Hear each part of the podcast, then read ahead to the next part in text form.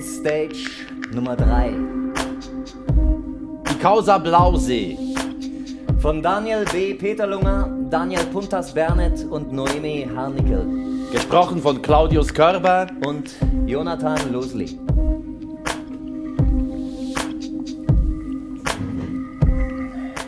Am 22. Mai 2020 färbt sich der Blausee grau. Das weltberühmte Juwel im Kandertal, das dank seiner spektakulären Farbe inmitten schroffer Gipfel und umgeben von hohen Tannen jedes Jahr Zehntausende Touristen aus der ganzen Welt besuchen, hat gerade sein wichtigstes Merkmal verloren. Touristen und Influencer lieben es, sich vor dem tiefblauen, glitzernden See abzulichten und die Fotos auf Instagram zu posten. Der Image-Schaden durch Bilder eines trüben, grauen Tümpels wäre fatal. Stefan Linder ist alarmiert. Er ist Miteigentümer und Verwaltungsratspräsident der Blausee AG, zu der neben einem kleinen Hotel und einem Restaurant auch eine Forellenzucht gehört. Eine solch starke Verfärbung hat er noch nie gesehen. Schon Tage zuvor hat ihm der Fischzuchtmeister gemeldet, dass die Forellen in den Zuchtbecken abgespreizte Kiemen hätten und unter Atemnot litten. Kurz nach der Trübung des Wassers sterben die Forellen in großen Mengen. Die Zuchtbecken schimmern weiß von den mit dem Bauch nach oben treibenden Tieren. Der Tierarzt, der herbeigeeilt ist, vermutet eine Vergiftung als Grund für das Fischsterben. Wobei er keine Ahnung hat, welches Gift es sein könnte.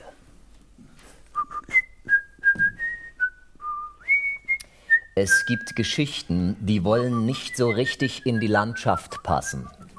Schon gar nicht ins schöne Berner Oberland. Die meisten Touristen reisen mit dem Zug an, durchs dicht besiedelte schweizerische Mittelland, weiter entlang der blaugrünen Aare, die majestätische Alpenkette ist zum Greifen nah, am tiefblauen Thunersee vorbei, hinauf durch postkartengrüne Täler, auf denen Kühe weiden, um auf dem Jungfraujoch auszusteigen, dem Top of Europe, 3500 Meter über dem Meer. Andere wiederum unterqueren die Alpen, um ans Mittelmeer zu gelangen. Speisewaggons tragen zur bequemen Reise bei. Ein Glas Wein, etwas Aufschnitt, dazu Käse. Diese Route führt im Kandertal durch einen langen Tunnel, in dem der Blick durchs Fenster auf eine im Streulicht flackernde Schwärze trifft, die aus Millionen Tonnen Beton besteht. Die Schweiz und ihr Käse mit Löchern. Die Schweiz und ihre Berge mit Tunnels. Ein Loch ist ein von Materie umgebenes Fehlen derselben, erkannte Kurt Tucholsky. Ja, das stimmt bei Käse nicht bei Tunnels. Ihnen fehlt das Material nicht wirklich. Auch nicht beim Lötschberg-Basistunnel, der bis vor wenigen Jahren der längste der Welt war. Diese 34,5 Kilometer lange Meisterwerk der Ingenieurskunst ist das Herzstück der westlichen Achse der NEAT, der neuen Alpentransversale, die zum Rhine-Alpine Corridor gehört und Rotterdam seit 2007 mit Genua verbindet. Ja, ja, Connecting Europe. so wirbt die Bahngesellschaft Bern-Lötschberg-Simplon. BLS. Stefan Linder erinnert sich an ein Treffen mit dem Geologen Hans-Rudolf Keusen bei einer privaten Feier. Keusen hat das Kandertal und seine vielfältigen Grundwasserströme über Jahrzehnte studiert. Jetzt zieht er sich die zugeschickten Bilder des trüben Sees und der toten Fische an und ist gleichermaßen irritiert. Keusen empfiehlt Linda, der Kander entlang flussaufwärts zu gehen, um nach einer möglichen Ursache zu suchen. Weil das Gelände nur schwer zugänglich ist, setzt Linda eine Drohne ein und entdeckt im nur 1,2 Kilometer oberhalb des Blausees gelegenen Steinbruch einen offenen Grundwassersee und einen auffälligen Schuttkegel.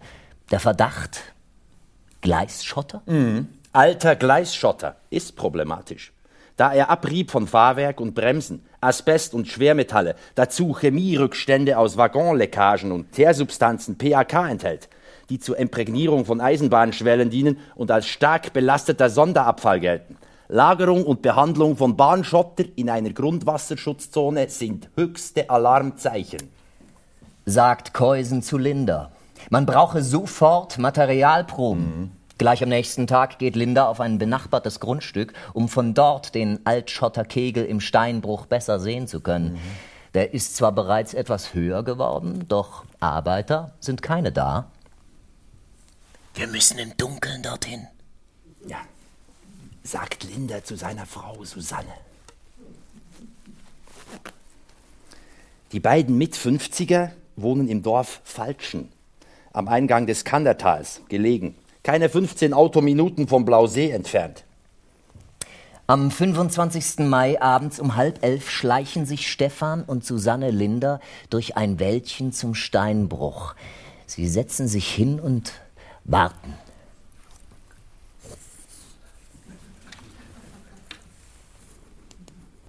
Nichts passiert. Dann, kurz vor Mitternacht, gehen auf einmal Scheinwerfer an. Das Ehepaar erschrickt und duckt sich im Gebüsch.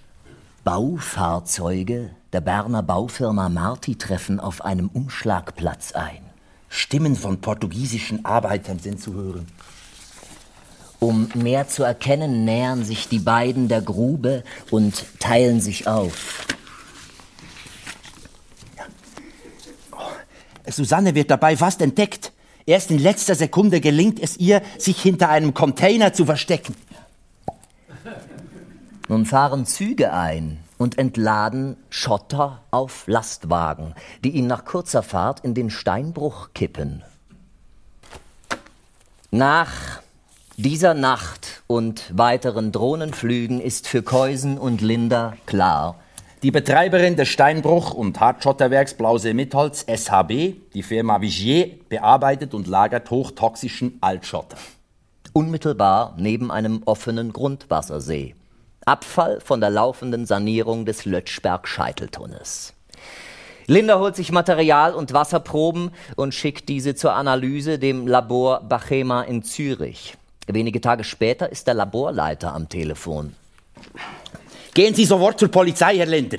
Die Grenzwerte von Schwermetallen, giftigen Teerstoffen und Arsen sind massiv überschritten und extrem hoch. Um einen Tunnel zu bauen, kann man eine Tunnelbohrmaschine, kurz TBM, ein mechanisches Monster, sich durch den Berg fressen lassen. Die gebräuchlichste Methode ist jedoch das Heraussprengen des Tunnels.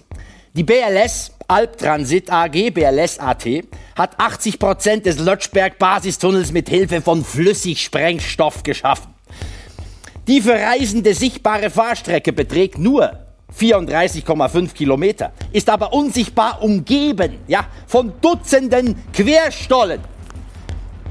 Querstollen und einem Paralleltunnel.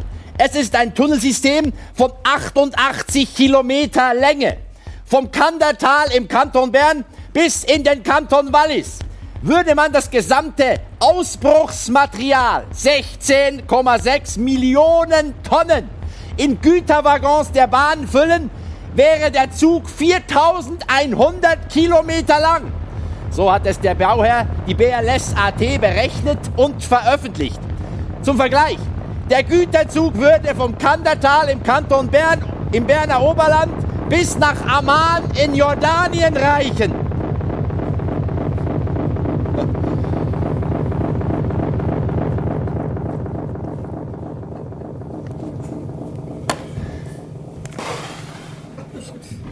Ein riesiger Teil des mit Sprengstoffrückständen kontaminierten Tunnelausbruchs wurde zusammen mit hochproblematischen Schlemmen und toxischem Baustellenabfall im Kandertal verscharrt. Am Fuße von Eiger, Mönch und Jungfrau liegen seit über 15 Jahren Millionen Tonnen verschmutztes Material, was dem Volumen der Cheops-Pyramide entspricht. Nach dem Anruf aus dem Bachema-Labor tritt Linda eine Lawine in Gang. Die heute, über zwei Jahre nach der Blausee-Trübung, die Bundeshauptstadt Bern überrollt. Nach 18 Jahren an der Spitze des Swiss Economic, Forum, wo sich die Chefs der Schweizer Politik und Wirtschaft vernetzen, kennt Linda viele Politiker, Departementsvorsteher und Unternehmer im Land. Mehrere sind involviert in staatliche Großprojekte mit einem Investitionsvolumen von rund drei Milliarden Franken. Dazu kommt der gute Ruf, der auf dem Spiel steht von Ingenieuren, Bundesbeamten und ranghohen Politikern. Dem Kanton Bern, dem Bund und den beteiligten Firmen droht ein finanzielles Desaster. Sie legen sich mit der Abfallmafia der Schweiz an, warnt Peter Flüglisthaler, Vorsteher des Bundesamts für Verkehr BAV, Stefan Linder, Anfang Juli 2020. Auf die Nachfrage Linders, ob es eine solche Abfallmafia in der Schweiz tatsächlich gäbe, habe ihm Flüglis, Flüglisthaler geantwortet. Ja, ihre Fäden führen bis ganz oben hinauf die ist perfekt organisiert. Füglisthaler lässt einen Mediensprecher später ausrichten, dass er lediglich von einem Anschein gesprochen habe. Am 2. Juni 2020 um 17.30 Uhr informiert Linder den Berner Regierungsrat und Vorsteher des Baudepartements Christoph Neuhaus. Der verweist ihn an den Generalstaatsanwalt. Ja, und am nächsten Tag, am Morgen des 3. Juni oh. um 7.30 Uhr ruft Regierungsrat Christoph, Christoph Neuhaus Linder an. Dieser ist mit dem Auto unterwegs. Seine Frau Susanne hört über den Lautsprecher mit. Stefan, pass auf, wo du deine Nase hineinsteckst. Es sind schon andere in einem Steinbruch verschwunden und nicht mehr aufgetaucht. Neuhaus verneint heute, dass es diesen zweiten Anruf gegeben habe und bezeichnet die Behauptung als eine infame Unterstellung. An der Sitzung am Nachmittag bei der Berner Polizei präsentiert Linder den Stand seiner Ermittlungen. Fotos, Videos sowie die Bachema Wasseranalyse. Der beim Amt für Wasser und Abfall zuständige Oliver Steiner entgegnet, in dieser Grube sei nichts drin. Eine Patrouille aus Interlaken wird am nächsten Tag mit der Entnahme von Proben beauftragt. Geologe Keuse, Keusen schreibt derweil eine Mail an den Polizisten Rock Bürgi. Die Analysewerte sind erschreckend. Die Trübung des Blausees steht aus meiner Sicht in einem direkten Zusammenhang mit den Aktivitäten im Steinbruch. Bürgi setzt eine Observation auf den 8. Juni an. Man will die mutmaßlichen Umweltsünder bei ihrem nächtlichen Treiben beobachten. Am Vormittag besucht der Polizist Linda auf dem Blausee-Areal. Während rund vier Stunden erzählt ihm Linda alles, was er weiß und überreicht ihm einen USB-Stick mit dem bisher gesammelten Material. Anschließend fahren die beiden zu der Stelle neben der Grube, wo man für die Nacht die Observation plant. Zwei Polizisten in Zivil sind schon vor Ort und installieren hinter Bäumen Kameras. Doch dann, um 11.37 Uhr klingelt Bürgis Telefon. Übungsabbruch. Befehl von oben, sagt er zu Linda. Weshalb? Wegen übergeordneter Interessen und zu wenig hohen Anfangsverdacht, zitiert Bürgi seinen Anrufer. Herr Linder, ich muss gegen Sie drei Verfahren eröffnen. Eines wegen Hausfriedensbruchs, eines wegen Drohnenflügen in einem militärischen Sperrgebiet sowie eines wegen illegaler Foto- und Videoaufnahmen. Herr Linder, bitte sehr. Linder fällt aus allen Wolken. Bisher war er der Meinung, dass er mithelfe, einen Umweltskandal aufzudecken. Jetzt steht er plötzlich selbst am Pranger. Doch er fasst sich schnell. Herr Bürgi, nur fürs Protokoll. Die Drohne ist lediglich 249 Gramm leicht und fällt deshalb nicht unter das Drohnengesetz. Den Punkt können Sie schon mal streichen. Bürgi verbietet Linda weiter zu ermitteln. Die Polizei werde sich nun um den Fall kümmern. Der Bau des Lötschberg-Basistunnels, der NEAT, war ein grandioses, ein grandioses Großprojekt mit Pioniercharakter. Ja? Noch nie zuvor hat es ein derart langes, zusammenhängendes Tunnelsystem gegeben. oh. eine, eine Vereinbarung im EU-Schweiz Vertragswerk, die bilateralen, gab vor, dass die Schweiz erst mit der Fertigstellung des Neat-Lötschberg-Basistunnels den Tarif der lastabhängigen Schwerverkehr Schwerverkehrsabgabe LSVA für Lastwagen erhöhen durfte. Es winkten Millioneneinnahmen. Dafür musste der Tunnel im Jahr 2007 betriebsbereit sein. Ja, dem Ziel 2007 wird alles untergeordnet. Wir stehen permanent unter Termin- und Kostendruck.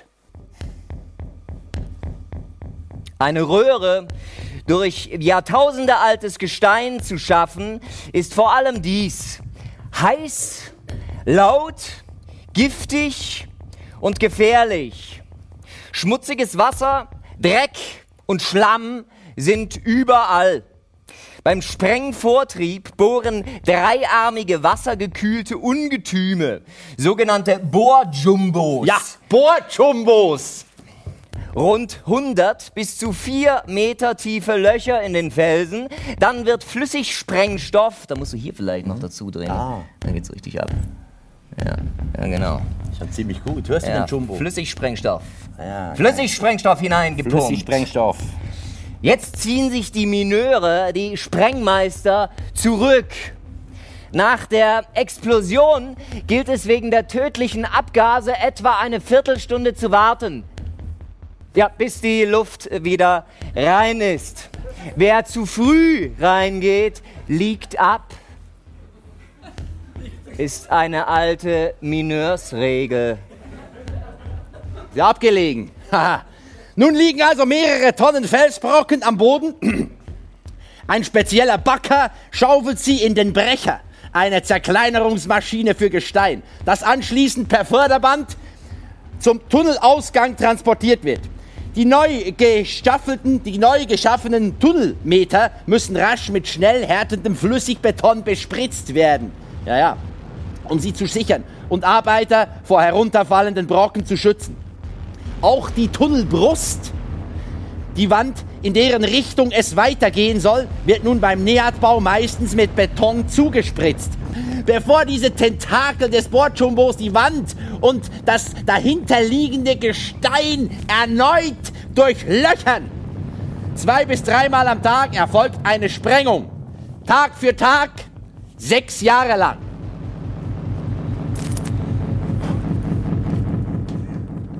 Der steinharte Spritzbeton auf äh, der Tunnelbrust und das Gestein dahinter werden bei der nächsten Sprengung gemeinsam weggesprengt. Auf dem Boden liegen nun Gesteinsbrocken, die mit einem Chemikaliengemisch kontaminiert sind.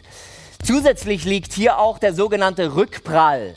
Klumpen aus jenem Spritzbeton, der beim Sichern des frisch herausgesprengten Abschnitts nicht an den Wänden haften blieb.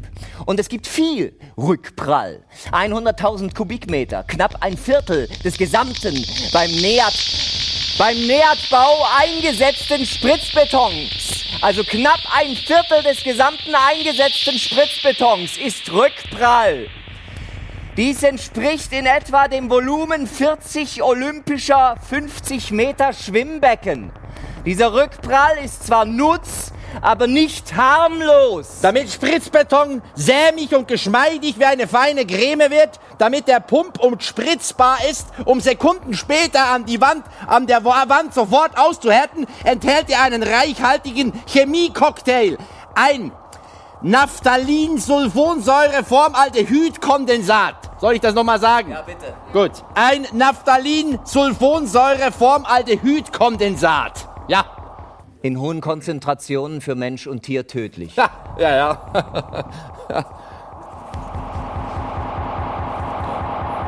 Was das Förderband beim Tunnelausgang auswirft, ist also Gestein, vermischt mit dem Spritzbeton-Rückprall, betonierter Tunnelbrust und fein verteilten Chemikalien des explosiven Sprengstoffs.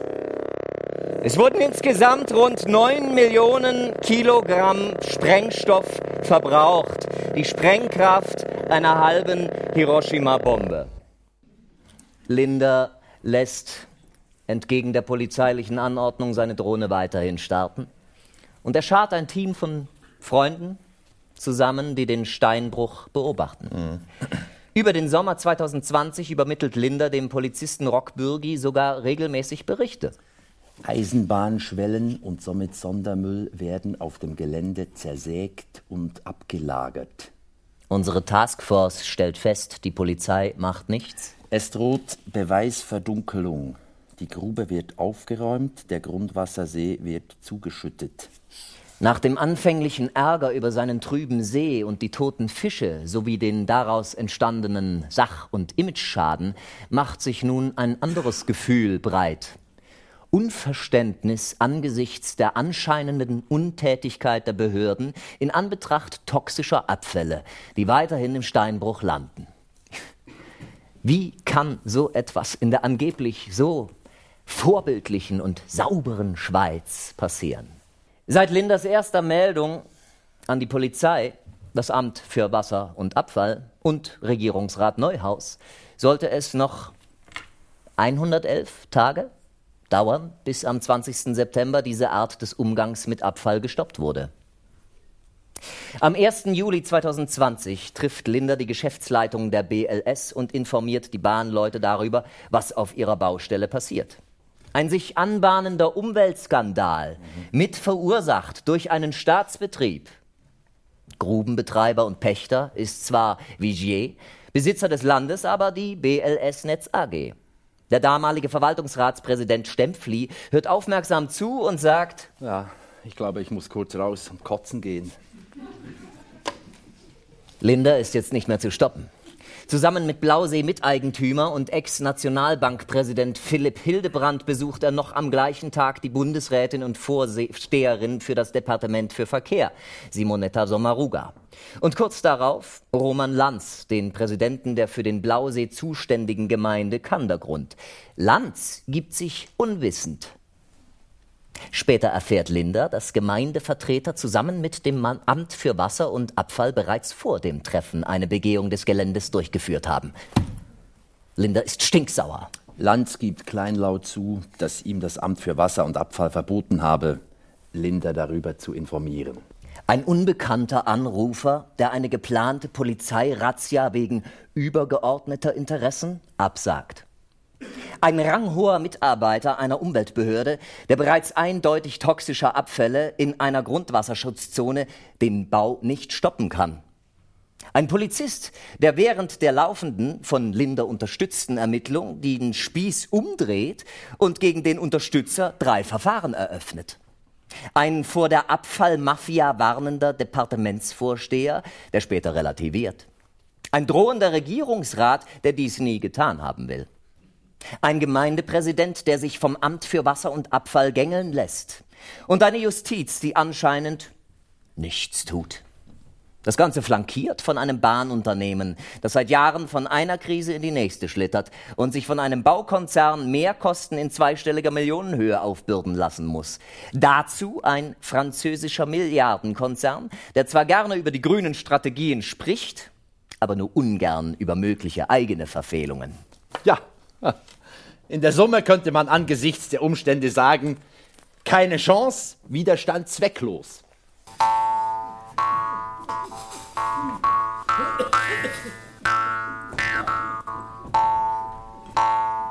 Als Teenager war Stefan Linder Lindy ein Töfflibub. So nennt man in der Schweiz Jungs, die schon früh vom Benzinduft vom Motorengeräusch und dem mit einer Portion Freiheit verbundenen Geschwindigkeitsrausch angezogen fühlen. Er hatte ein Flair aus Mopeds, das Maximum herauszuholen. Ja. Schon zu Schulzeiten kaufte er Motorräder und Gebrauchtwagen, motzte sie auf und verkaufte sie weiter, obwohl er sie noch nicht fahren durfte. Eine Automechanikerlehre war der folgerichtige Einstieg ins Berufsleben. Komm.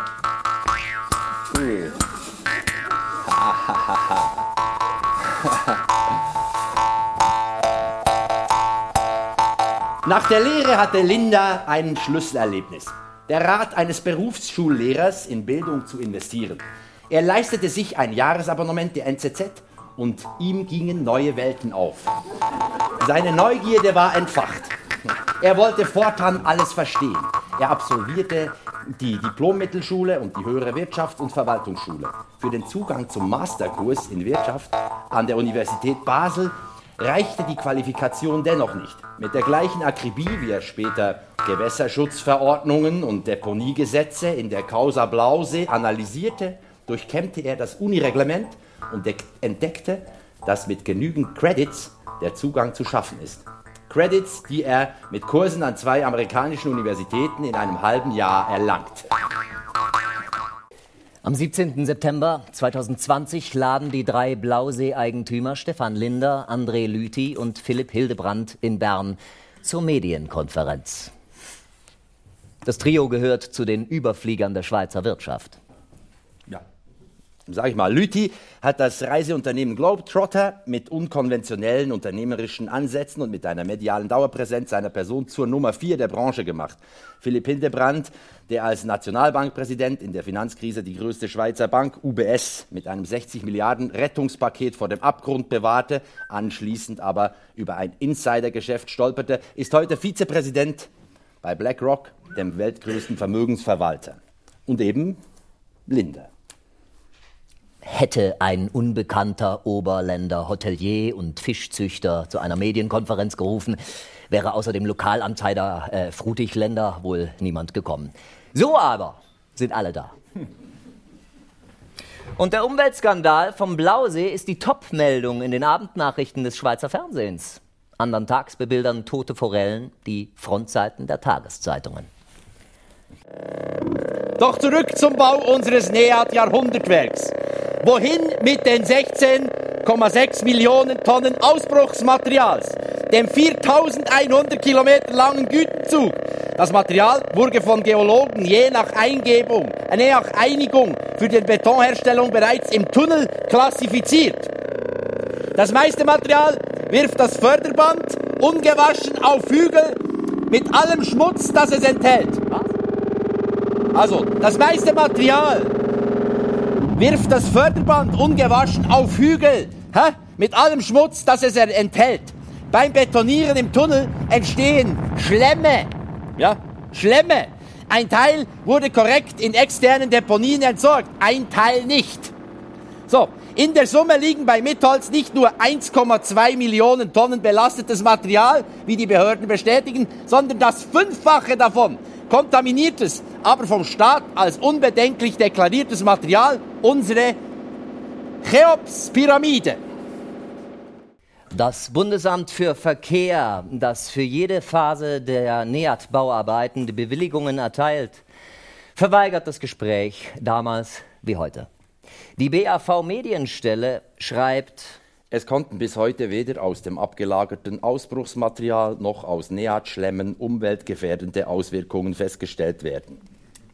Und weiter? Aufgrund der historischen Entwicklung gibt es heute Standorte, die aufgrund von Entsorgung von Schlemmen in der Vergangenheit in den öffentlichen Katastern der Kantone als belastet, nicht aber als sanierungspflichtig gelten. So wurde im Bereich Mitholz eine Zone als belasteter Standort in den kantonalen Kataster aufgenommen. Gemeint ist der Neat-Hügel, wie ihn Einheimische nennen. Sind diese Parzelle und die Cheops-Pyramide also unbedenklich? Knapp 20 Jahre später? 20 mhm, Jahre später. Erstellen die Geologiefirmen Geotest und Jäckli Gutachten. Es zeichnet sich mit 0,29 Milligramm äh, pro Liter Ammonium eine deutliche anthropogene, vom Menschen beeinflusste, Beeinflussung des Grundwassers ab, welche den für Trinkwasser definierten Wert von 0,1 Milligramm pro Liter überschreitet. Eine Beeinflussung durch Sprengmittelrückstände kann dort nicht ausgeschlossen werden. Der Kommentar dazu im Jäckli-Gutachten. Die Proben sind arm an Sauerstoff und zeigen erhöhte Werte elektrischer Leitfähigkeit von 673 Mikrosiemens. Ammonium 0,26 Milligramm pro Liter, Sulfat 140 Milligramm pro Liter, Calcium 110 Milligramm pro Liter, sowie teilweise Spurengehalte von Trichlorethen 0,16 Mikrogramm pro Liter, Naphthalin 0,02 Mikrogramm pro Liter und einiger Schwermetalle. Eine potenzielle Schadstoffquelle ist die im Zustrombereich gelegene Deponie Albtransit. Äh, zusammenfassend hält das Gutachten fest, dass im Untersuchungsperimeter und insbesondere im Zustrombereich des Blausees und der umliegenden Quellen diverse belastete Standorte existieren, welche noch nicht altlastentechnisch untersucht sind. Fragt man Menschen vor Ort, so weiß niemand, was genau im Neathügel und im nahen Steinbruch steckt. Gemeindepräsident Lanz sagt, es würde mich nicht wundern, wenn man diesen Hügel nochmals umgraben müsste. Professor Walter Wildi führender Schweizer Geologe für Altlasten und Umweltfragen, erinnert daran, dass in der Schweiz das Umweltschutzgesetz von 1983 und die Altlastenverordnung 4 von 1998 gelten, die fast alle Aspekte im vorliegenden Fall regeln. Die Frage stelle sich, weshalb gewisse Kantone diese rechtlichen Grundlagen immer wieder zu umgehen versuchen. Man muss eine vollständige und korrekte Abklärung der Altlasten durchführen. Erst nach dem geplanten NEAT-Ausbau zu sanieren, wäre gegen das Gesetz. Sagt Walter Wildi.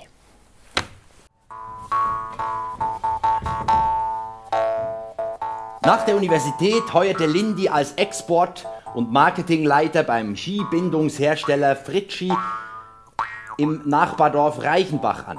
Er verkaufte die neue Tourenski-Bindung Diamir bald überall auf der Welt, wo Schnee lag. Er flog pro Jahr zweimal um die Welt, was wohl der größtmögliche Gegenentwurf zum Leben seiner Jugendfreunde war, die allesamt nach der Lehre im Ort sesshaft blieben. In Thun, am Oberländer Jungunternehmerforum, lernte Linde den Ingenieur Peter Stähli kennen. Zusammen entwickelten sie die Idee eines Forums, das kleine und mittelständische Unternehmen vernetzt und mit der Politik zusammenbringt. Ein World Economic Forum nur für die Schweiz. Im ersten Jahr kamen 460 Teilnehmer, im zweiten doppelt so viele.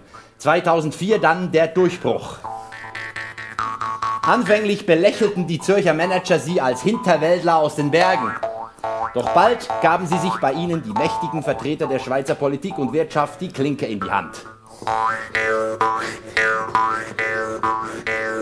2016 verkauften sie das SEF an die NZZ. Linda wollte sich mit neuen Technologiethemen wie Datenanalyse, künstliche Intelligenz oder Kryptowährungen auseinandersetzen und schrieb sich zuerst an der Stanford University in Silicon Valley und später an der Harvard University in Boston ein, um erneut die Schulbank zu drücken. Applaus, meine Damen und Herren.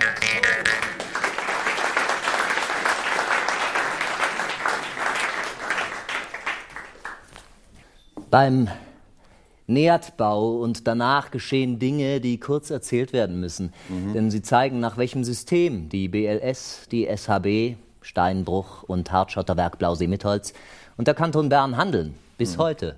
Bis zur Causa Blausee.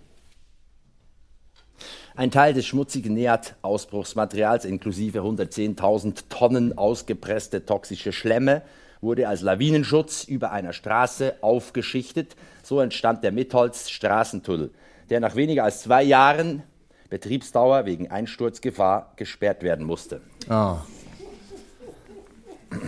Daraufhin klagte der Kanton Bern wegen Verletzung von Umweltgesetzen mehrere Personen an. Der Gerichtsfall macht klar, die SHB ist ein Steinbruch, keine Deponie. Das kantonale Amt in Bern hatte die Tunnelbauer aufgefordert, das schmutzige Material in eine geeignete Deponie abzuführen. Mhm. Oder bei der zuständigen Bundesbehörde eine Ausnahmebewilligung für Ablagerung der Schlemme in Mitholz zu erwirken. Eine Ausnahme? Ah. Ja, eine Ausnahmebewilligung. Im Klartext schlägt der Kanton dies vor. Der Bund könne ja die vom Kanton verbotene Entsorgung in Mitholz bewilligen. Damit verlagert sich die Verantwortung weg vom Kanton hin zum Bund. Und das kritisiert Professor Walter Wildi scharf. Die Verantwortlichen im Kanton Bern haben nicht begriffen, welche Prioritäten gelten. Der Schutz der Bevölkerung kommt vor der Wirtschaft, nicht umgekehrt. Das ist keine abstrakte Angelegenheit, es geht um ein konkretes Schutzgut, nämlich um Grundwasser. Die Anklage hatte auf Missachten von Auflagen des Gewässerschutzes, das Erwirtschaften eines unrechtmäßigen Vermögensvorteils, das Vermischen und illegale Ablagern von Sonderabfällen gelautet. Erstaunlich. Wir werden diesen Anlage Anklagepunkten 15 Jahre später in der Casa Blausee wortwörtlich wieder begegnen. Dann urteilte das Gericht Freispruch. Grund? Der Kanton ist gar nicht zuständig. Ah. Der Bund hat gestützt auf das Eisenbahngesetz den Segen erteilt. Konkret in der SHB dürfen toxische Schlemme verarbeitet, schmutziges Material vergraben werden. Der Steinbruch war für die Zeit des Nährtbaus offiziell zu einer Deponie geworden, in einem Gewässerschutzgebiet. Die Frage, die sich aufdrängt, kann eine derartige Bewilligung vom Bund rechtens sein? Dann verklagte der Kanton Bern die Beteiligten auf 25 Millionen Franken Schadenersatz für die Tunnelsanierung.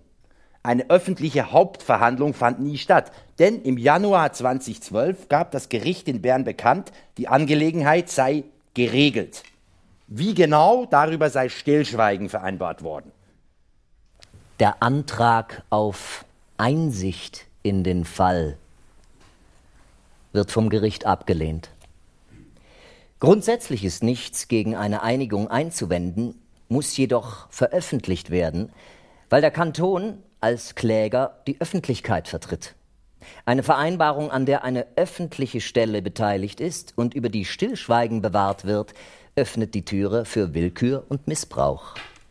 Die öffentliche Meinung nach der Pressekonferenz vom 17. September 2020 ist schnell gemacht. Die Sympathien sind größtenteils auf der Seite der Blausee AG, die sich gegen einen öffentlichen Umweltskandal wehrt. 70 zu 30 für Sa euch. Sagt äh, Lindas Hausarzt in Reichenbach aufgrund von Patientenreaktionen. Doch bei einer Begehung mit Vertretern des BAV, des BAFU und des ABA wird festgehalten, dass keinerlei Gefährdung von der SHB und den gelagerten Materialien mehr ausgehe. Es erscheinen sogar Berichte von Ämtern, die auf eine möglicherweise unsachgemäße Handhabung der Forellenzucht hinweisen. Regierungsrat Christoph Neuhaus erzählt in der Folge auf seiner Wahlkampftour am Rande jeder Veranstaltung, dass die Blauseebetreiber ihre Fische nicht sachgemäß gehalten hätten und jetzt einen Schuldigen suchten. Seit die Zürcher Kommunikationsagentur Hirzel Neef Schmid mit einem Mandat von Vigier ausgestattet ist, erscheinen in Ringier Medien Artikel, die von Verfehlungen in der Fischzucht reden und die drei illustren Millionäre verunglimpfen. Und plötzlich steht die Blausee AG selbst als Umweltsünder da. Beim Café mit dem SHB Grubenleiter Marcel Riechen wird Linda erneut gewarnt. Du hast keine Ahnung, mit wem du dich anlegst und wie mächtig wir sind. Vigier ist eine Tochtergesellschaft eines größeren französischen Konzerns, der unter anderem jährlich mehr als 30 Millionen Tonnen Zement herstellt. Nach Berechnungen des Investigativmediums Mediapart gehört der Konzern wegen der umweltschädlichen Zementherstellung zu den zehn, grö zehn größten Umweltverschmutzern Frankreichs. Der Schweizer CEO von Vigier, Piero Corbina, verweist an besagte PR-Agentur, die unsere Fragen abschmettert als nicht zutreffende Annahmen, Unterstellungen und Behauptungen, die klar falsch sind. Ein Mitarbeiter aus dem Steinbruch erzählt uns, dass die Order aus Paris bei Krisen stets lautet Abstreiten, aussitzen. Die Marti AG, 1922 in Bern gegründet, ist einer der bedeutendsten Player in der Schweizer Baubranche. Sie hat die weltweit bekannte Römerbrücke im Verzaskatal gebaut, war an der Gotthardstraße beteiligt und dem Zürcher Prime Tower. Ihr Umsatz wird auf 1,7 Milliarden Schweizer Franken geschätzt und ist damit das zweitgrößte Bauunternehmen der Schweiz. Marti gilt in der Branche als hartnäckiger, aber kompetenter Konkurrent, der unkonventionell arbeitet. So beschäftigt der Konzern laut mehreren Quellen ein Dutzend Anwälte, die sich auf das sogenannte Claim Management spezialisiert haben. Dabei werden gezielt Lücken in Ausschreibungen gesucht, um nach dem erhaltenen Auftrag Nachforderungen stellen zu können, wie bei der Vergabe des Sanierungsauftrags der BLS für den Lötschberg-Scheiteltunnel geschehen. Im aktuellen Blausee-Verfahren wird gegen fünf Marti-Mitarbeiter wegen Vergehen gegen Umweltgesetze ermittelt. Eine Anhörung Ende August 2022 verkam zu einer absurden Veranstaltung. Die Marti-Mitarbeiter beantworteten sämtliche Fragen des Staatsanwalts drei Stunden lang mit dem immer gleichen Satz. Auf Empfehlung meiner Verteidigung mache ich zu der gestellten Frage im Moment keine Aussagen. Auf Empfehlung meiner Verteidigung mache ich zu der gestellten Frage im Moment keine Aussagen. Auf Empfehlung meiner Verteidigung mache ich zu der gestellten Frage im Moment keine Aussagen. Auf Empfehlung meiner Verteidigung mache ich zu der gestellten Frage im Moment keine Aussage. Marty schweigt. Und Vigier bestreitet jeden Zusammenhang zwischen Fischsterben und den Vorgängen im Steinbruch. Doch woher stammen Arsen, Blei, Cadmium, Kupfer, Mangan, Quecksilber, Zink, Nickel, Chrom und Aluminium? Und die hohe Konzentration an Teerstoffen? in Forellen, die das Interlabor in Belp festgestellt hat. Die Polizei suchte nach alternativen Ursachen für das Fischsterben. Hm. Erstens, Ja. die Blausee AG tötet die Fische mit einem giftigen Futtercocktail, um Versicherungsgeld zu kassieren. Ja? Wurde überprüft. Antwort nein. Mangan, Quecksilber, Zink. Zweitens, ein Blausee AG Gegner vergiftet wiederholt die Quelle. Ein Gegner. Ja? Nein, die Polizei fand keinen Grund, in diese Richtung zu ermitteln. Niemand wurde verhaftet. Blei, Cadmium, Kupfer, Mangan, Quecksilber, Zink. Ah, drittens, ein Lieferwagen für verschiedene Chemikalien verunglückte und Regen spülte die Toxine in die Fischzucht. Äh, nein, es gab zwischen 2018 und 2020 keinen derartigen Unfall. Ah, viertens, zu viele Fische in den Zuchtbecken, sie sind an ihrem eigenen Kot gestorben. Wurde überprüft. Antwort nein. Fünftens, Raubvögel übertrugen beim Fischfressen Keime auf die Forellen. Möglich. Erklärt aber die Gifte nicht. Sechstens, die Wassertemperatur in den Becken war deutlich zu hoch. Nein, der Durchfluss ist derart stark, dass kaum Temperaturschwankungen auftreten. Gott verdammt nochmal. Scheissdreck, irgendwie muss der der Hure Scheiße, der Scheissdreck hineinkommen sein. Verdammt nochmal. Ja, besonders in Biolo Bio-Fischzuchtanlagen sterben regelmäßig größere Fischbestände. So auch in der Blausee AG. Doch die Mortalität in den Jahren 2018 bis 2020 überstieg das Übliche bei weitem. In dieser Zeitspanne wurde verschmutzter Gleisschotter, toxisch imprägnierte Eisenbahnschwellen und anderes aus dem Lötschberg-Scheitel aus dem Lötschberg-Scheiteltunnel in der flussaufwärts gelegenen SHB teilweise entsorgt, zwischengelagert und weiterverarbeitet. Ja, ja, mach du nochmal weiter. Jetzt. Das wahrscheinlichste Szenario. Grundwasser und Regen spülten Feinpartikel und Toxine in die Fischzucht. Ja, das kann ja sein. Die Sterberaten normalisierten sich ab 2021, als in der SHB kein Tunnelabfall mehr verarbeitet wurde. Zündstoff enthalten auch Artikel in der Berner Zeitung und Beiträge der Rundschau des Schweizer Fernsehens über verschiedene Vergehen im Steinbruch SHB in den Jahren 2012 bis 2020. Illegaler Export von Bahnschwellen, Transport und illegale Ablagerung von Pressschlemmen aus Zürich, illegale Deponie von Gleisschotter aus dem BLS-Streckennetz. Die Liste ist lang. Ja, nicht alles, was in den Medien steht, ist wahr. hä? Hm. Offensichtlich Ah, macht die SHB einfach so weiter, als wäre sie immer noch eine bewilligte Deponie wie in der Näherzeit. Und die Justiz meandert.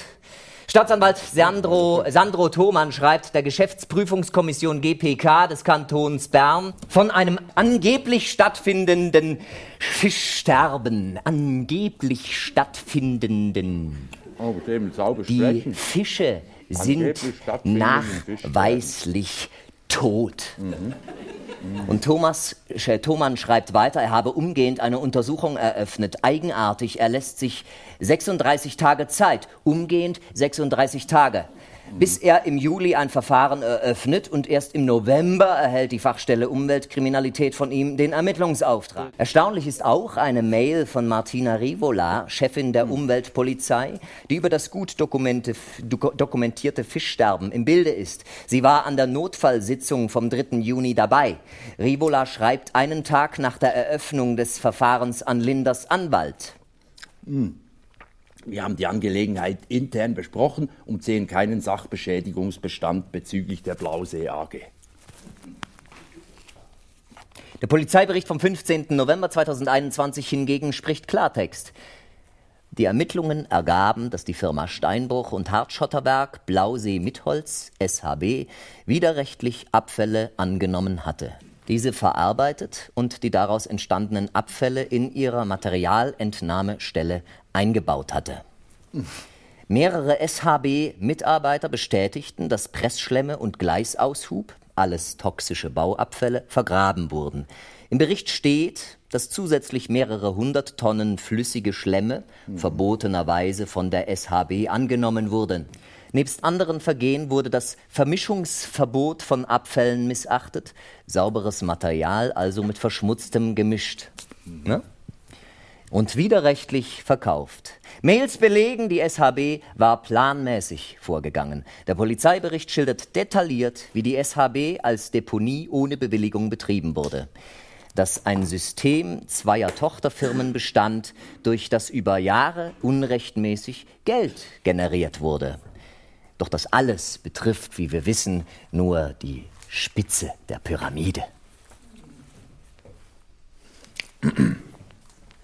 Linders ständige Erwähnung in den Medien lässt bei uns im Kandertal die Stimmung gegen die Blauseebesitzer kippen. Die anfänglichen Sympathien weichen einer wachsenden Skepsis. Sie sind wirklich so selbstlos oder schielen die bloß auf mediale Aufmerksamkeit und eine satte Entschädigung für ihre toten Forellen? Kriegen diese Millionäre denn nie genug und können sie die Sachen nicht einfach sein lassen?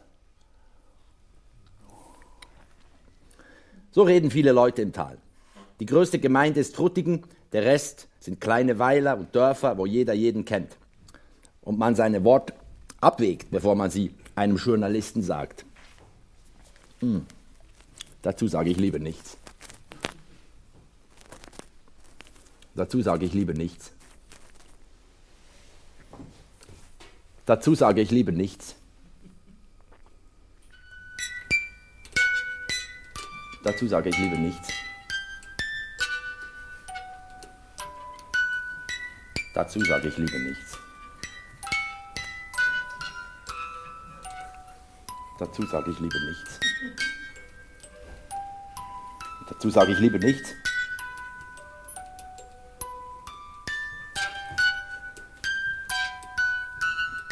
Dazu sage ich lieber nichts. Dazu sage ich lieber nichts. Dazu sage ich lieber nichts. Das ist denn auch die häufigste aller Antworten. Nach einer Woche vor Ort lautet es gefühlt 30 zu 70 gegen die Blauseeherren und diesen Herrgottsdonner Linder. Herrgottsdonner Linder. Im Gespräch mit Behördenvertretern und Politikern in Bern fallen Linder zu Linder Worte wie Strebertum und Verbissenheit. Er verfüge über wenig Einfühlungsvermögen, sei vom Geld getrieben und einer dieser Manager, die sofort und bei jedem Thema Bescheid wüssten. Und jetzt gebärde er sich wie ein möchte gern Robin Hood. Was auffällt, viele fühlen sich von Linders Tempo und Wissen überfordert. Als Linder zu einer Versöhnungssitzung bei der BLS eingeladen war, erschien er allein und ohne Unterlagen. Auf der Gegenseite ein knappes Dutzend BLS-Manager und Anwälte, die bei jedem Diskussionspunkt in ihren Akten blätterten. Während Linda frei redete, ohne und alle Fakten auswendig kannte. Linda ist in der Abneigung einiger Leute ihm gegenüber bewusst. Sie kümmert ihn wenig. Man kann im Leben nicht alles haben. Solange meine Freunde und meine Familie hinter mir stehen, reicht mir das. Es geht darum, dass so etwas in der Schweiz einfach nicht toleriert werden darf. Wer, wenn nicht wir, die den finanziellen Schnauf haben, könnte sich sonst der Abfallmafia entgegenstellen?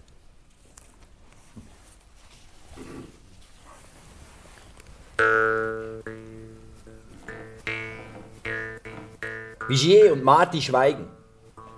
Für beide Firmen gilt die Unschuldsvermutung. Bei der BLS und den Behörden ging man lange davon aus, dass dieser Linder es sich nicht so weit, sicher nicht so weit kommen lassen würde, Großprojekte von nationalem Interesse zu blockieren.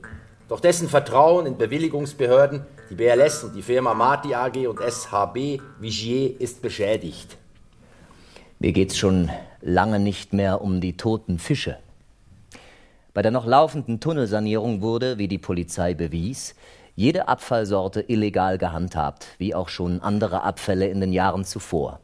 In Zukunft beim NEAT-Ausbau und bei der Räumung des Mitholz-Munitionsdepots soll plötzlich alles korrekt laufen? Dafür wollen wir Garantien.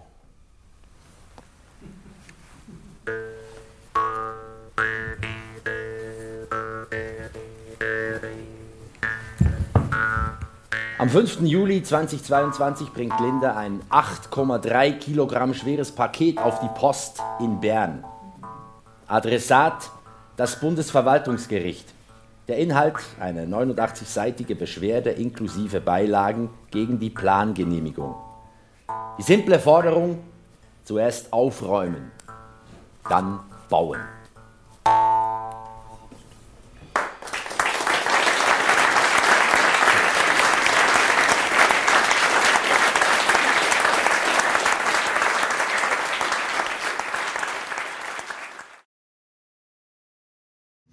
Auch von meiner Seite, sehr verehrtes Publikum, herzlich willkommen äh, für diesen zweiten Teil des Abends mit Professor Walter Wildi. Aber zuerst möchte ich mich noch einmal bedanken, weil als Redaktor zu sehen, wie ein Text aus einem zweidimensionalen Ding zum Leben erweckt wird mit neuen Interpretationen und Gestaltungsvarianten, wie man ihn auch noch lesen kann, ist absolut faszinierend. Ich möchte mich nochmal ganz herzlich bedanken bei der szenischen Inszenierung von Roger von Topel und Elisa Ewert, der Dramaturgin, und den beiden Schauspielern Claudius Körber und Jonathan Losli. Es war fantastisch. Vielen Dank.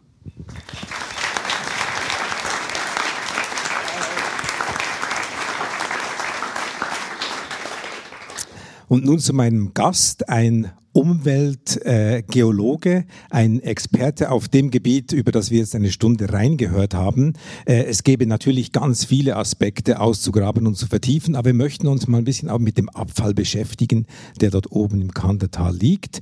Ähm, Professor Dr. Walter Wildi ist seit 1972 Geologe und seit 1976 Doktor der Geologie und ist heute Honorarprofessor der Universität Genf, wo er 25 20 Jahre geforscht und gelehrt hat. Herzlich willkommen, Professor Dr. Walter Wildi.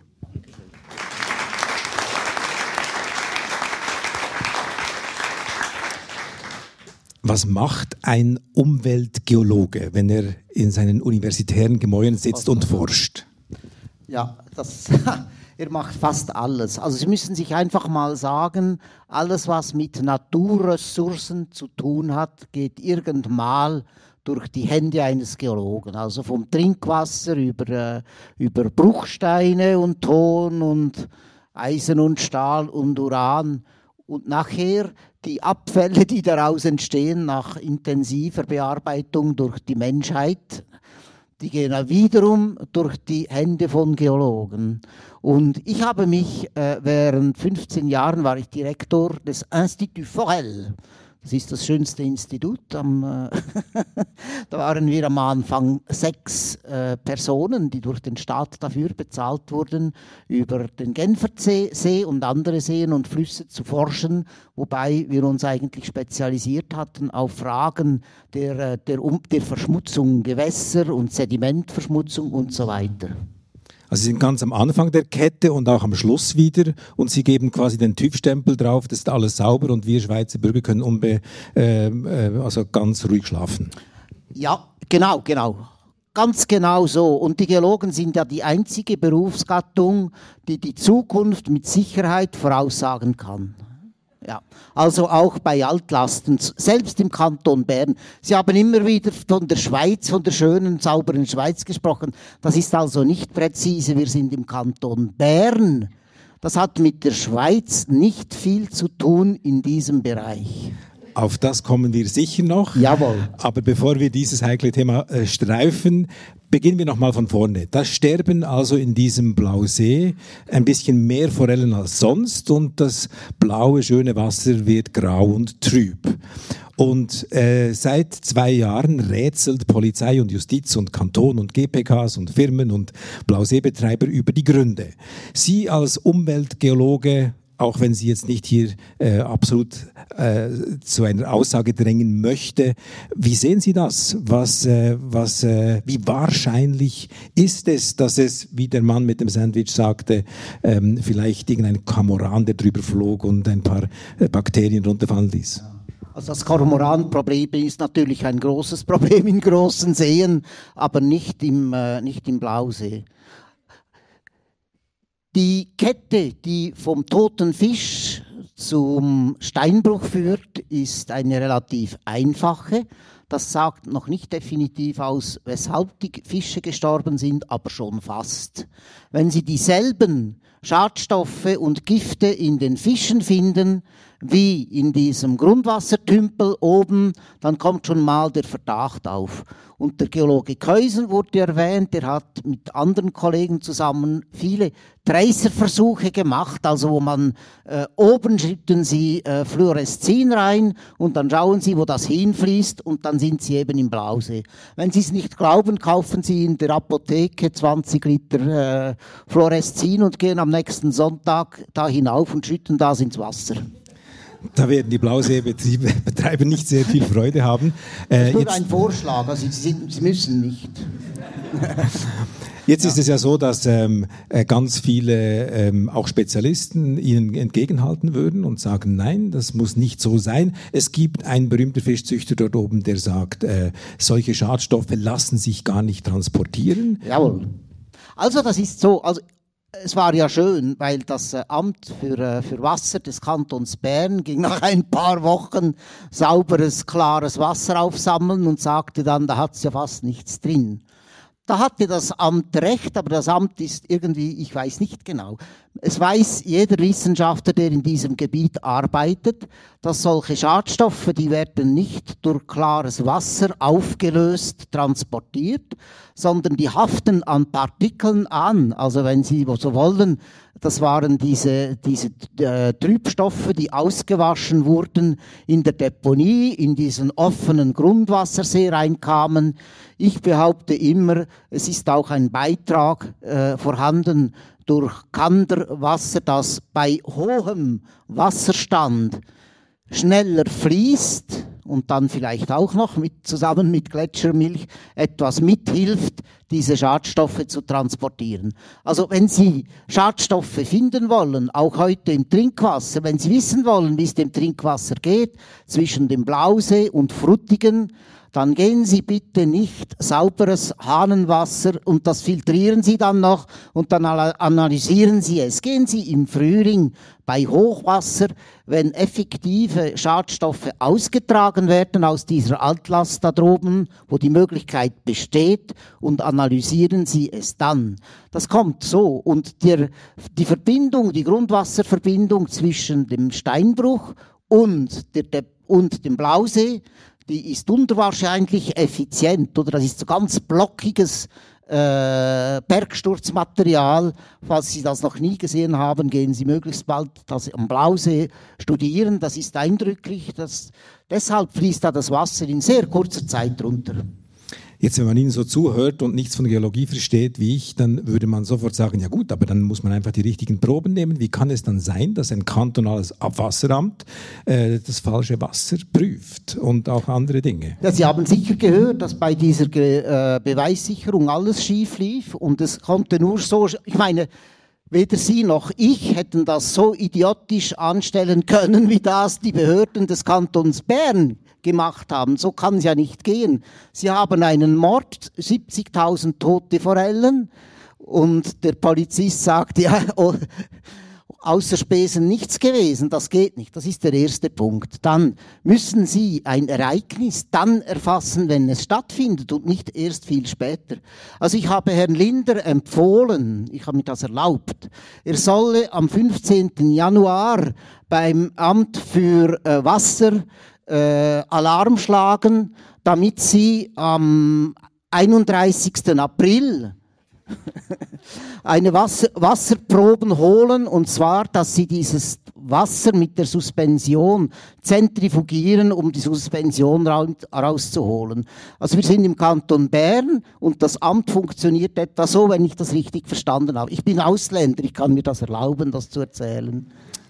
Das ja. sind, das sind äh, ziemlich deutliche Worte und so dilettantisch kann man ja gar nicht arbeiten, würde man denken. Wie kann das sein? Ist da einfach Ignoranz, ähm, äh, irgendwie Unvermögen oder gibt es da gewisse Interessen, dass man sich so verhält? Was ist Ihre Vermutung? Was denken Sie darüber? Wollen wir eine Abstimmung durchführen? Nein, oder, es, ist, es ist eben so. Ich, ich weiß nicht, ich sehe das ganz von außen. Und ich bin Aargauer und bin natürlich auch in ehemaligem Kolonialgebiet aufgewachsen und deshalb nicht, nicht unbedingt äh, guten Willens. Aber schauen Sie, es ist eine ganze Kette äh, in diesem Kanton, auch in anderen Kantonen, wo man sich dann schlussendlich, es ist fast, fast mafiös, ne, wie es zugeht. Und ich glaube, äh, man müsste das mal prüfen und ganz gründlich untersuchen. Es gibt in der Schweiz drei Kantone, wo es etwa so zugeht. Das ist, also im Wallis, da wird es jetzt allmählich besser. Die haben jetzt ein allmählich viel besseres Umweltamt.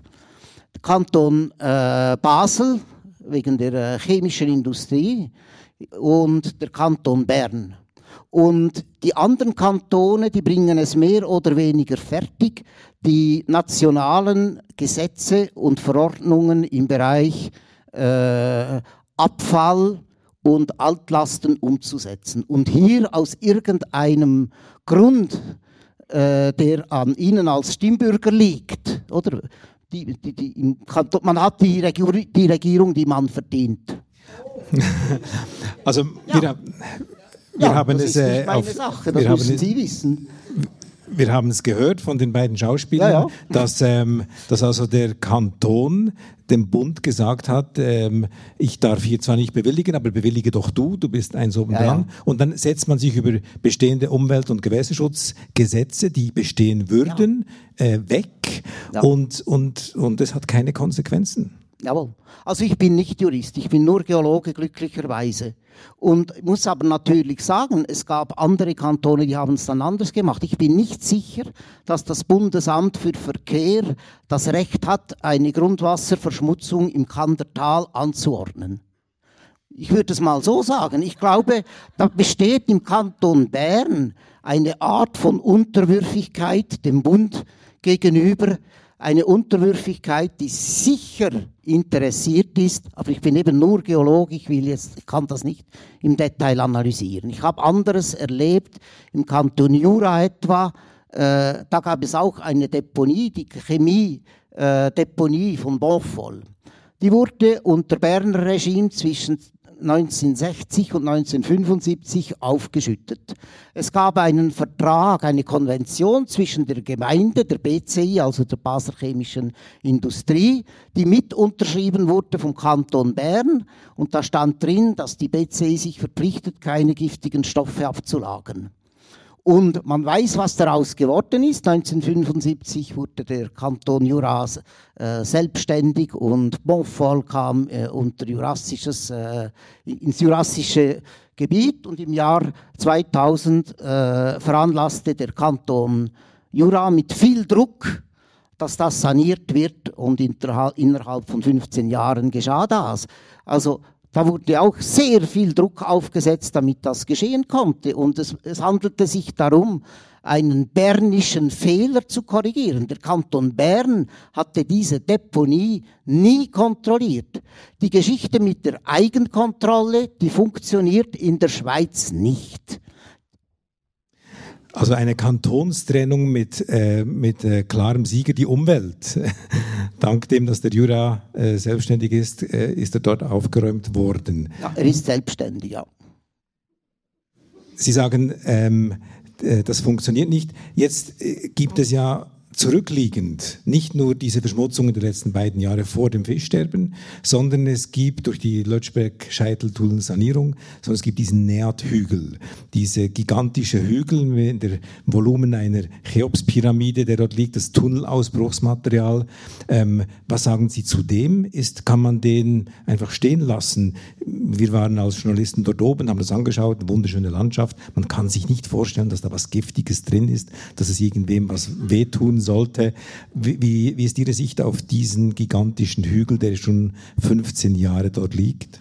Es gibt in der Schweiz, wie das erwähnt wurde, eine äh, Verordnung über die Bearbeitung von dem Umgang mit Altlasten, also mit äh, verschmutzten äh, äh, Erdmassen und so weiter und so fort. Ich würde mal vorschlagen, dass der Kanton Bern einfach all diese Altlasten nach der Regel der Kunst, den Regeln der Kunst untersucht und dann entsprechend behandelt.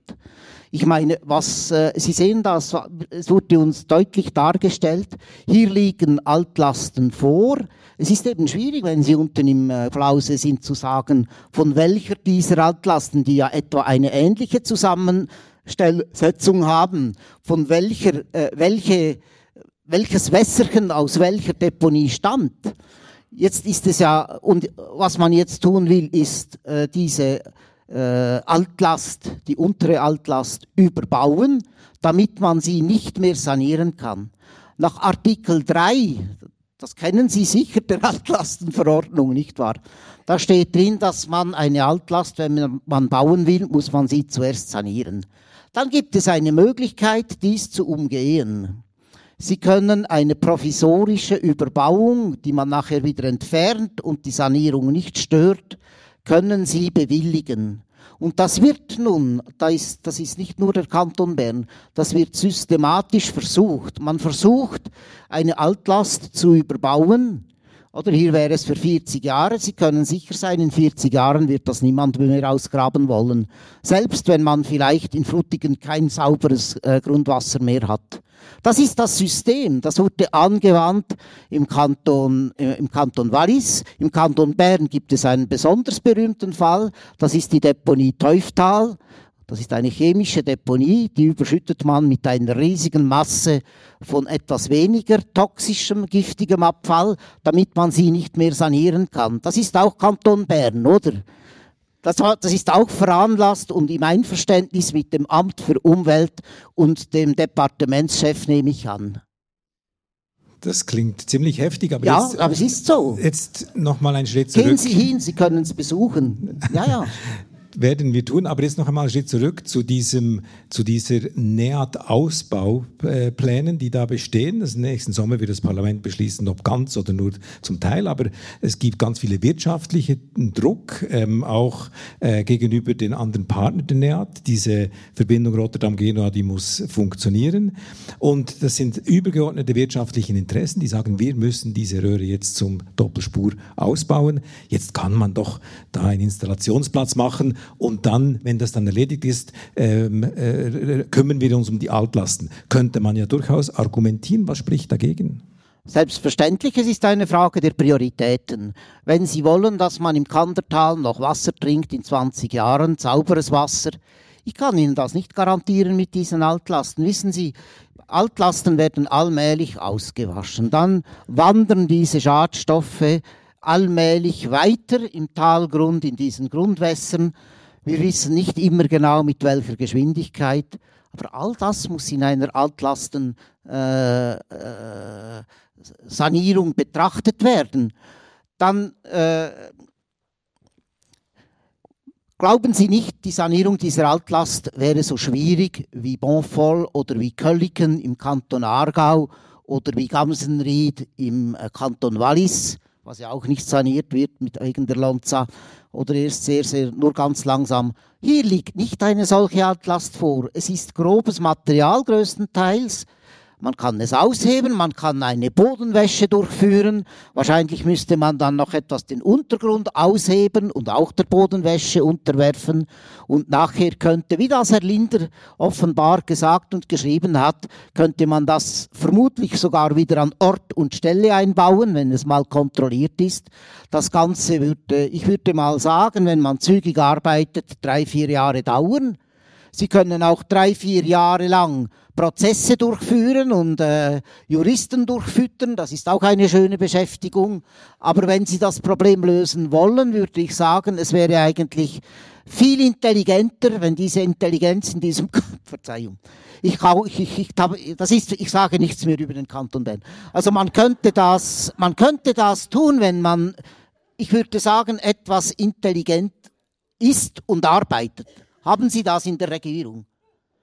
Da möchte ich mich nicht äußern. Ich, sag, ich, ich, äh, ich zitiere, ein, wieder eine Umfrage? ich zitiere Claudius Körber, ich sage nichts. ich sage lieber nichts.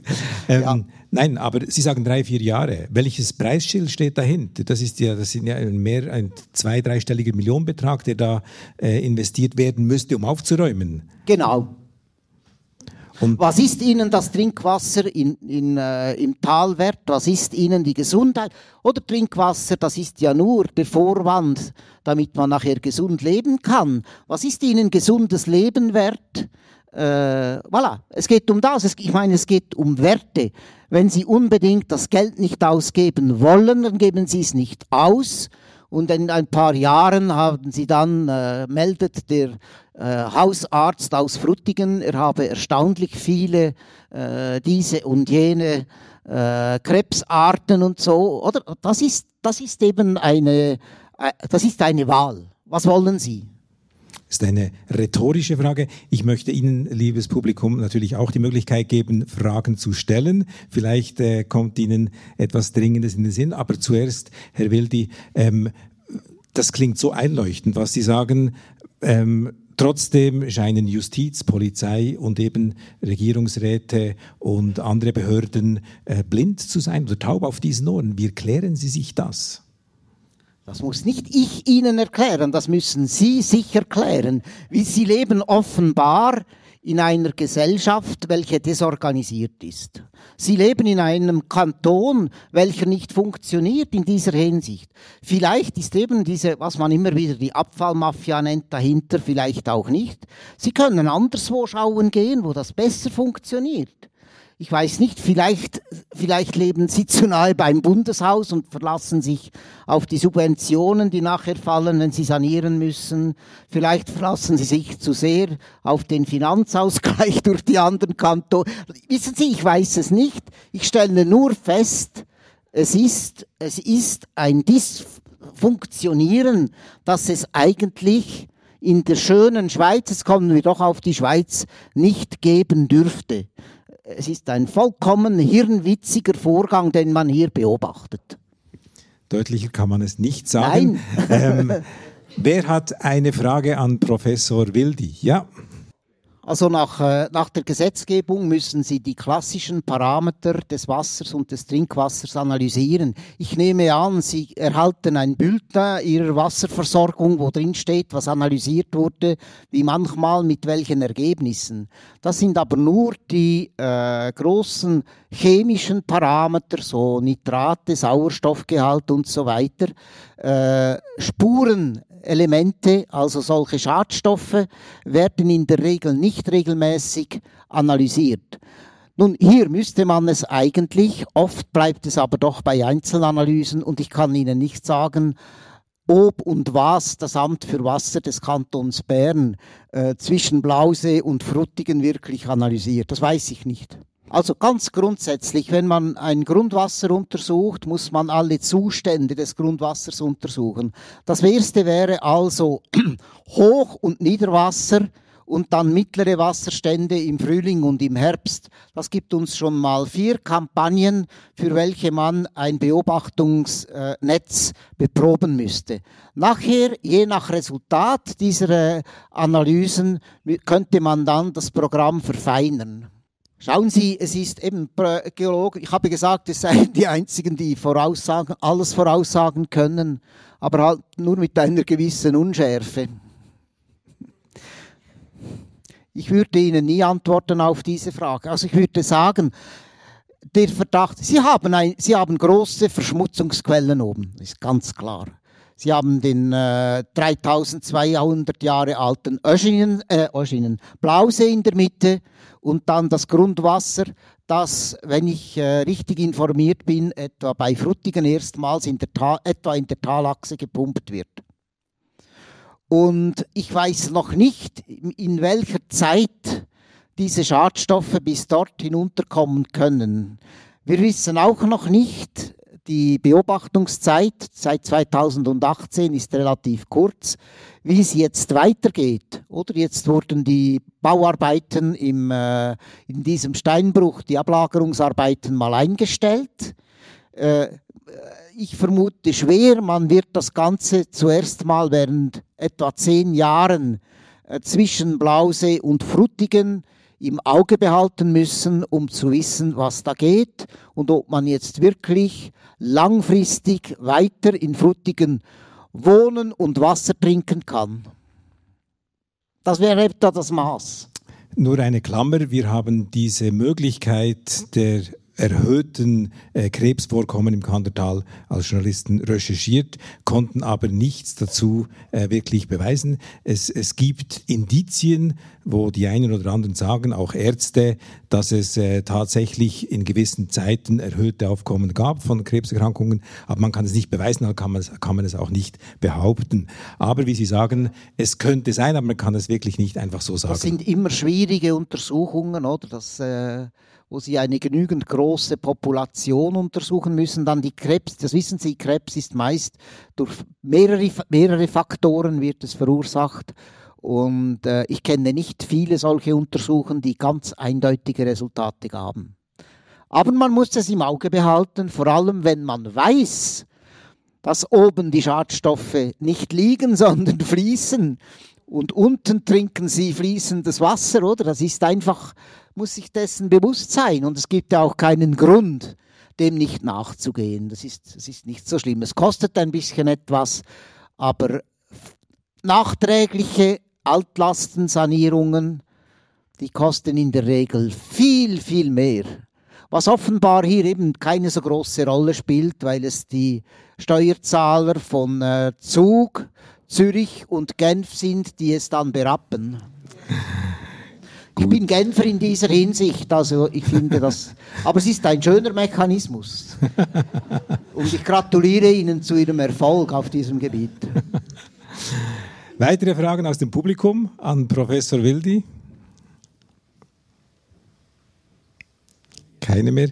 Dann würde mich noch Folgendes interessieren dass in der gleichen Gegend, in der genau gleichen Ecke, hat es ja vor 70 Jahren geknallt. Die Hälfte des Sprengstoffdepots mit Holz ging in die Luft eines Nachts. Und jetzt weiß man, dass das VBS erkannt hat, die andere Hälfte dort, die ist vielleicht nicht so gut gelagert, das sollte man beheben. Dann gab es einen Kostenvoranschlag, der lautete 500 bis 900 Millionen wird das kosten. Das soll passieren nach dem Ausbau der Neatröhre. Und vor wenigen Monaten hieß es dann, Moment, es kostet ein bisschen mehr. Und zwar nicht 500 bis 900 Millionen, sondern 1,5 bis 2,5 Milliarden, um 3000 Tonnen Sprengstoff zu entsorgen. Ähm, wie ist dieser Kostenanstieg erklärbar, wenn man einfach diesen Sprengstoff dort oben sauber wegnehmen will? Und hat das alles irgendwie mit diesen Fischen im Blausee zu tun?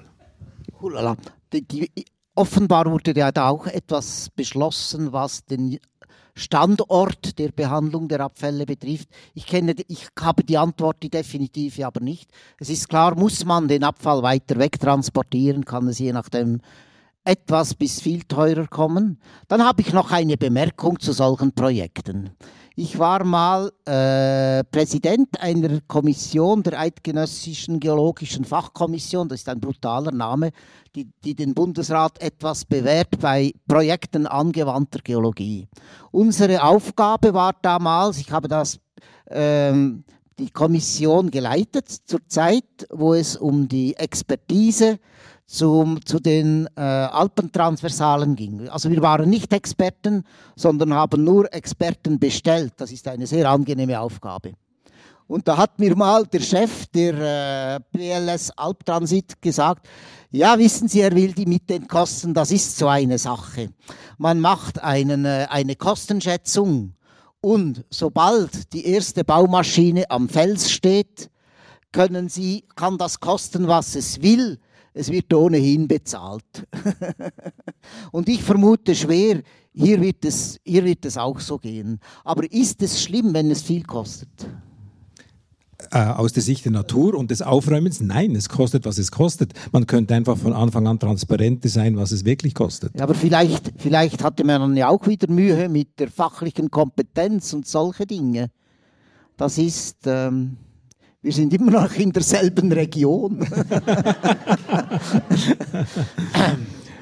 Also Sie werden mir das nie verzeihen, aber es ist da egal. Also wir haben verstanden, wir müssen dort oben zuerst ziemlich gehörig aufräumen, Ja. bevor weder Bund noch VBS noch BAV irgendwas tut. Und das muss passieren. Und wir Berner sind gefordert, unsere Politiker anzuhalten, endlich das zu tun, was man in anderen Kantonen schon längst tut. Ich fand es typisch, äh, als unsere Komödianten äh, sagten, dazu sage ich nichts, dazu sage ich nichts, dazu sage ich nichts. Es herrscht im Abfallsektor, herrscht Terror und Angst und das ist wirklich so. Sie müssen sich dessen bewusst sein. Ich glaube, jeder, der im Abfallsektor arbeitet, hat schon mal mit Drohungen gelebt. Das ist eine traurige Sache und das beschränkt sich nicht auf den Kanton Bern. Für einmal, das, das ist die schöne Schweiz und das geht dann weiter. Sie haben sicher schon von der Abfallmafia in Neapel gehört und so weiter und so fort. Aber glauben Sie ja nicht, hier sei es viel besser und es sind immer die gleichen großen Akteure, von denen wir auch gehört haben, die da mitspielen. Das ist, das ist grässlich. Äh, Das ist eines. Und die Methoden, die angewandt werden, der, der gewöhnliche Bürger muss sich auch bewusst sein, es ist für ihn sehr schwierig, sich gegen die böse Nachsage, die organisierte, durch diese Agenturen, die auch erwähnt wurden, und es gibt einige in der Schweiz. Hier sagten sie, sie seien in Zürich, ich kenne ihr Büro hier in Bern, vielleicht Sie vielleicht auch. Ich weiß nicht, ob Sie es im Telefon, wahrscheinlich finden Sie es im Telefonbuch. Also auf jedem Website können Sie auch die Köpfe anschauen. Und dann, wenn Sie sie treffen der, auf der Straße, erkennen Sie sie sofort. Das ist einfach etwas, was sich der gewöhnliche Bürger, der sich gegen etwas wehren will, bewusst sein muss, er wird in dieser Sache angeschossen werden. Und dann, äh, und das geht ja dann weiter, oder? Wir haben heute sehr böse, also ich habe sehr böse gesprochen über Kanton Bern und so weiter. Wir haben über ein sehr gutes Buch sprechen hören.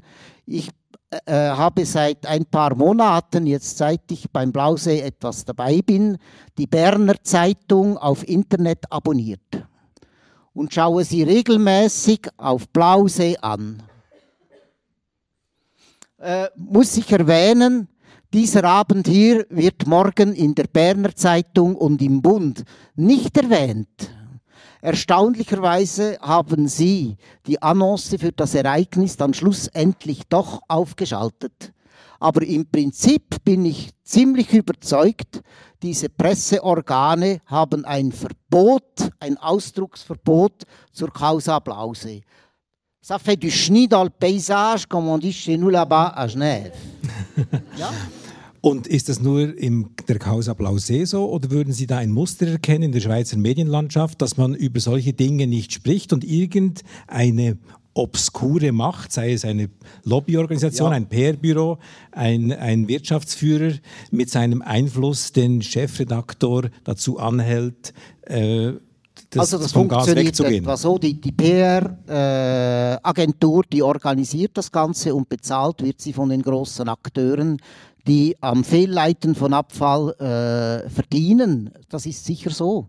Und die dann bis auf die Regierungsebene äh, eben ihren Einfluss ausüben und von der Regierungsebene geht es dann wieder runter bis zum Polizist Weckerli.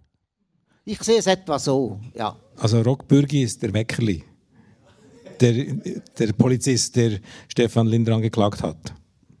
Ja, wahrscheinlich. Ja, ja, natürlich, ja. Also der Polizist Weckerli war ja der, der, äh, der die Typus, was haben Sie, der Typus Polizist äh, in Bern, oder? Ist das richtig? Ah, in Zürich. Oh, dann bitte ich um Verzeihung. Da habe ich doch, ja, Les Majesté, ja, ja, ja. Und einfach noch zum Schluss, wie können wir jetzt dieser Abfallmafia das Handwerk legen? Wir sind einfache Journalisten, wir können ein bisschen nachforschen. Ich kann Ihnen sagen, bei all diesen Lobbyorganisationen, bei Marti, bei Vigier, beim BAV, beim VBS haben wir auch gebohrt und angeklopft und sind nicht weitergekommen. Jetzt waren wir vielleicht zu wenig hartnäckig oder zu wenig gut. Aber wo, wo muss man ansetzen, um das mal aufzudecken und, und auszumerzen? Also es gibt, schon, es gibt schon Ansätze auch für Sie. Also ganz generell ist es natürlich die Aufgabe des, des Wahlbürgers, oder? Das ist ganz klar. Eben wie ich gesagt habe, man hat die Regierung, die man, die man wählt und mit der lebt man nachher und ist halt äh, in der Regel, die ist sehr häufig, die ist Teil des Systems. Ja? Das hat man hier gesehen. Äh, es gibt natürlich schon Möglichkeiten über das Öf Öffentlichkeitsgesetz und beispielsweise, wenn Sie über Grundwasser sprechen, Grundwasser ist ein, Öf ein übergeordnetes Trinkwasser, ist ein übergeordnetes öffentliches Interesse. Und wenn Sie eine Anfrage auf der Basis des Öffentlichkeitsgesetzes an eine Behörde schicken, schauen Sie mal, wo Sie übergeordnetes öffentliches Interesse äh, als Grund vorschieben können und, und so einfach versuchen, taktisch so vorzugehen, dass die Behörde gar nicht zurückweisen kann. Wobei eben, sie kann es dann trotzdem. Also nein, sie kann es nicht, aber sie tut es oft. Und dann müssen sie halt wieder bei der Wählerschaft aktiv werden. Das heißt, sie kommen dann auf andere Probleme. Oder Sie können sagen, ja, wenn es um eine Umweltfrage geht, haben wir ja die Grüne Partei. Was erhoffen Sie sich von der Grünen Partei? Man würde meinen, die sind auf der Seite der Umwelt und würden hier mal äh, ein bisschen Gas geben und aufräumen. Also in der Regel im Moment, also das, ist, das tut mir leid, ist wieder etwas böse. Die Partei ist interessiert an den 1,5 Grad Erwärmung bis am Ende des Jahrhunderts. Und dann in der Regel, ich glaube nicht, dass in der Causa Blausee zum Beispiel, ja, aber ich weiß es nicht. Vielleicht ist sie ja interveniert im, Grün, im Großen Rat oder was, was lief da? Es gibt ein paar grüne Lokalpolitiker, die eine Motion im, äh, okay. in, im Großrat lanciert haben, immerhin. Ähm, Aha, immerhin, bravo. genau. Bravo. Also ich dachte eigentlich, dass wir mit diesem Stück, das wir über ein halbes Jahr recherchiert haben, die Causa Blausee, jetzt mal endlich äh, ein, einen Nagel eingeschlagen haben ja. oder die Geschichte erzählt haben. Ich lerne heute Abend in der letzten halben Stunde von Ihnen, wir haben noch sehr viel zu tun. Ja, übernehmen Sie doch die Berner Zeitung oder den Bund dann wird, dann wird auch das große Publikum orientiert, vielleicht noch ein Lokalradio, und dann haben sie die Sache geregelt in Kürze. Ihr Wort Viel Glück! Ihr Wort in unser aller Ohren. Herzlichen Dank, Professor Wildi. Bitte sehr.